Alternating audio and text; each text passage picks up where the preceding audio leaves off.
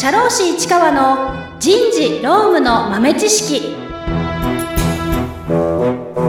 皆さんこんにちは。社会保険労務士の市川めぐみです。今週は、えー、障害者差別解消法の話をしたいなというふうに思います、えー、令和6年来年のですね4月1日から合理的配慮の提供が義務化されますということで、えー、障害者の方に対する合理的な配慮がもうあの義務になるぞということで、えー、目にした方も多いのではないかなというふうに思います。で、えーと、障害者雇用の関係で、えー、少しねあのどのくらいの配慮が必要なのかというようなご相談をいただくことも正直増えてきたかなというふうに思います。でえー、障害者の障害のある人もない人もお互いにその人らしさを認め合いながら共に生きる社会の実現を向けて、えー、事業者の皆様にもどのような取り組みができるのか、えー、考えていきましょうということで、え内閣府のページですかねこれは、えリーフレットがありますのでそちらのリーフレットをもとにお話をしていきたいというふうに思います。で今までは不当な差別的取り扱いというのは、え行政も事業者事業者も禁止だったんですね。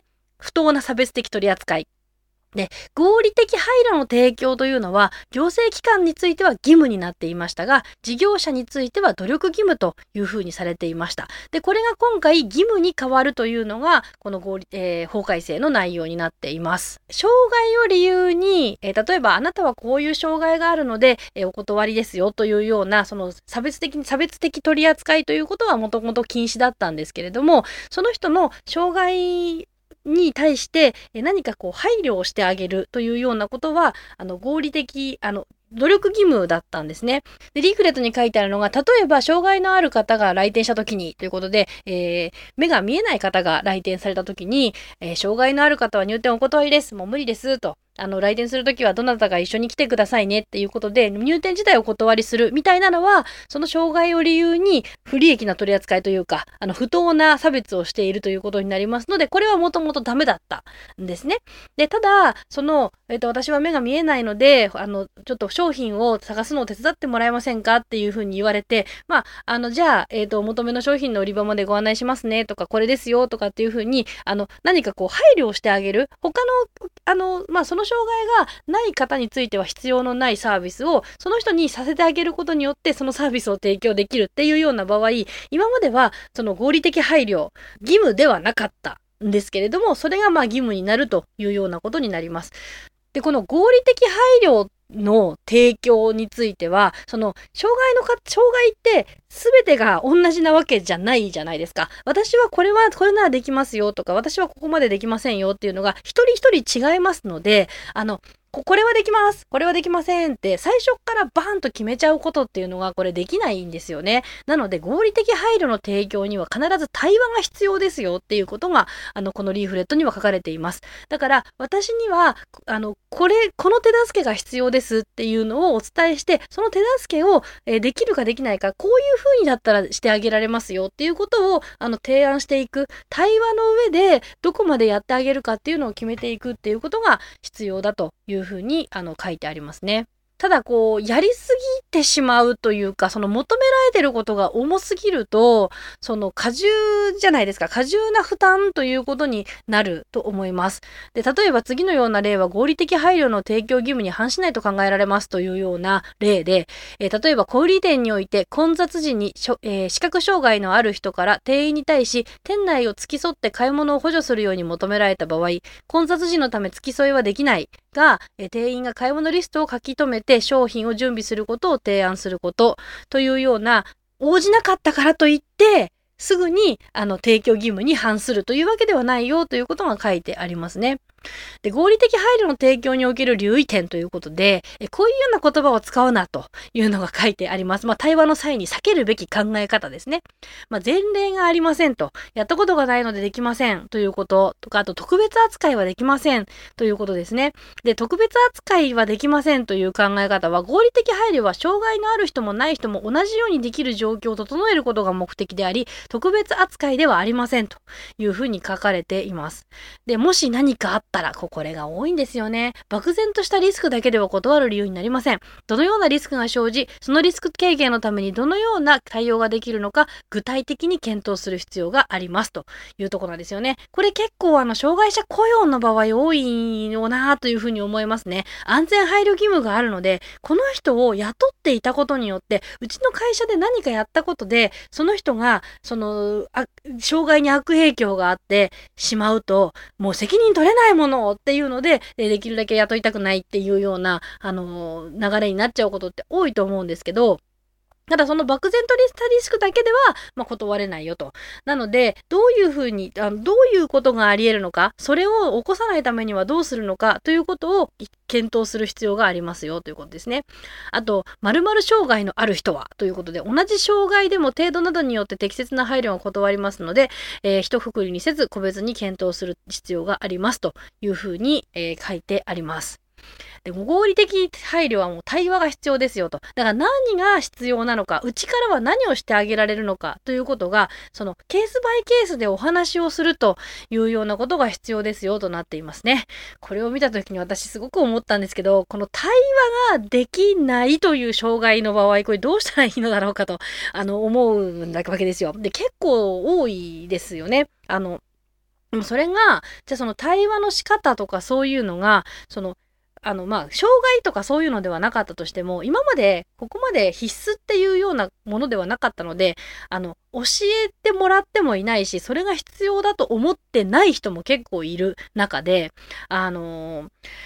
お互いがお互い自分の言ってることが正しいと思って、自分は対話ができてると思って話してて、ぶつかった時とかっていうのが、あの、非常に怖いなというふうには思いました。まあ、あの、どのように、私がこの人に何をしてあげられるかということを、あの、考えるのが事業者側の義務になるというふうに思いますし、あと、あの、障害をお持ちの方というか、その配慮を必要とされる方に対しても、私はここまでは自分でできますよっていうのを、あの、ちゃんとお伝えいただかないといけない。で、お伝えいただいたことに対しては分かりました。じゃあそれはやってくださいねっていうふうに、あの、会社の方も全部やってあげられるんじゃなくて、あの、手助けが必要なところだけしてあげるっていうような、あの、冷静な判断みたいなのが必要になってくるなというふうに思いました。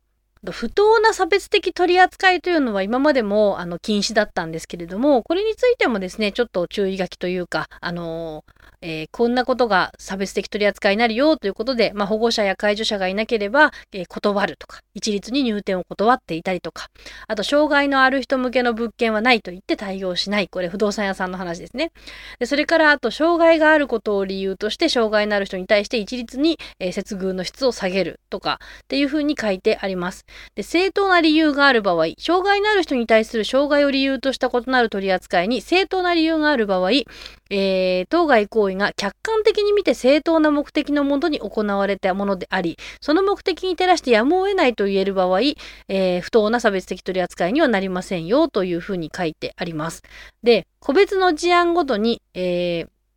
障害者、事業者、第三者の権利、利益、まあ、安全の確保、財産の保全、事業の目的内容、機能の維持、損害発生の防止等、えー、行政機関等の事務、事業の目的、内容、機能の維持等の観点から具体的場面や状況に応じて総合的、客観的に判断する必要がありますというふうに言われています。例えば、例えばがいいですね。例えばこういう場合は正当な理由がありますよという例で挙げられているのは、実習を伴う講座において、実習に必要な作業の遂行上具体的な危険の発生が見込まれる障害特性のある、えー、障害者に対し、当該実習とは別の実習を設定すること。これは障害者本人の安全確保の観点から、えー、これが正当な理由であるというふうに考えるよというふうに書いてあります。まあ、正当な理由があると判断した場合には、えー、障害のある人にその理由を丁寧に説明し、理解を得るように求めることが、えー、望まれますということですね。で、このもし何かあったらというのは正当な理由になりませんというふうに記載されています。前にもこういうようなことがあったからとか、こういう危険があるらしいからというような理由で、あの、正当なり、あの、何かあると怖い、怖いからということでお断りするということはできないですよということになっています。まあ、個別事情をよく聞いた上で判断しようねということですね。この障害者差別解消法というのは、あの、障害者雇用の話とは実はちょっと違って、その方が普通に生活できるための事業者とか、そのお店の配慮をしてくださいねというようなことなんですね。で、でも、これが、あの、義務化されるということは、やっぱり障害者雇用にに対しても、ある程度これが求められるよねということになろうかと思います。で、障害者雇用については、えー、法定雇用率もまた、まあ、徐々に上がっているということもありますし、えー、障害者の方も一緒に働けるというような会社の形が必要なのかなというところですね。で、その障害者の方一人一人の障害で違いますので、何が必要なのか、その障害に対する配慮はうちの会社はここまでできるよっていうのも、ちゃんと話し合った上で、えー、スタートするということが必要なのかなというふうに思います。でもやっぱりこう見ていて非常に厳しいなと思うのが身体の障害の場合は、えー、できるかできないかがはっきりまあしているわけですね。例えばあの車椅子をお使いになる、まあ、車椅子でが入れれば他のあの他は変わらないっていうような場合だと車椅子が通れる幅が会社にあれば問題ないですしあとはあのスロープが設置されてれば問題ないですけどあのビルの入り口に段差があるとかだと、もう、あの、もう、なんだろう、現実的に車椅子って入れないよねっていうような、そういうような場合には、それは合理的配慮のしようがなかったりしますね。まあね、板を、板をこうやって渡せば上がれるかなとか、そういうふうに、あの、何か提案することはできるかなとは思うんですけれども、あのー例えば、じゃあ車椅子の方が応募してきた。面接に来れないじゃないかってなった時に、じゃあ会社が引っ越すとかそこまではさすがにできませんので、そういうようなところでは、あの、できる限りの配慮をしてあげるっていうことが必要なのかなというふうに思います。で、この障害者雇用の話なんですけど、障害者雇用を、えー、していないと、どうなるのかというところで、えー、まず、法定雇用率を達成してないと、その、まあ、お金を、えー、その分